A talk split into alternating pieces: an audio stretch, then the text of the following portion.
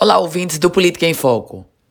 Quando a gente fala sobre INSS, é sempre uma reclamação muito comum. Reclamação pela demora no atendimento, reclamação pelo retorno sobre os pleitos feitos nesse atendimento.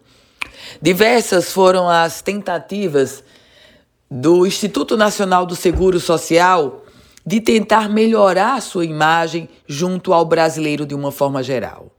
Mas eis que nas últimas semanas chegam números apontando que, ao invés de melhorar, essa situação piorou, mesmo após a reforma da Previdência.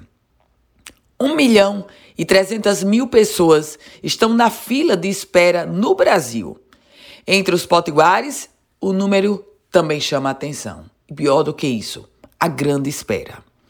Os potiguares que deram entrada para benefícios assistenciais no INSS esperam hoje mais de oito meses, chegando a um ano, para terem o retorno sobre a concessão. Esse tempo não é nada de excepcional. E aí eu estou comparando com o Brasil. Normalmente, a espera do INSS no Brasil é de um ano. E agora, o governo federal lança um programa para tentar zerar a fila dos pedidos, dos pleitos no INSS.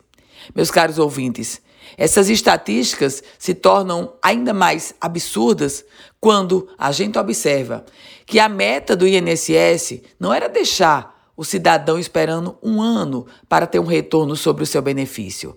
A meta do INSS que se colocava era de 45 dias. Não precisa nem eu lhe dizer que naufragou por completo. No caso específico do Rio Grande do Norte, a espera chega a um ano. O estado do Potiguar, que tem hoje na sua estrutura 22 agências do INSS.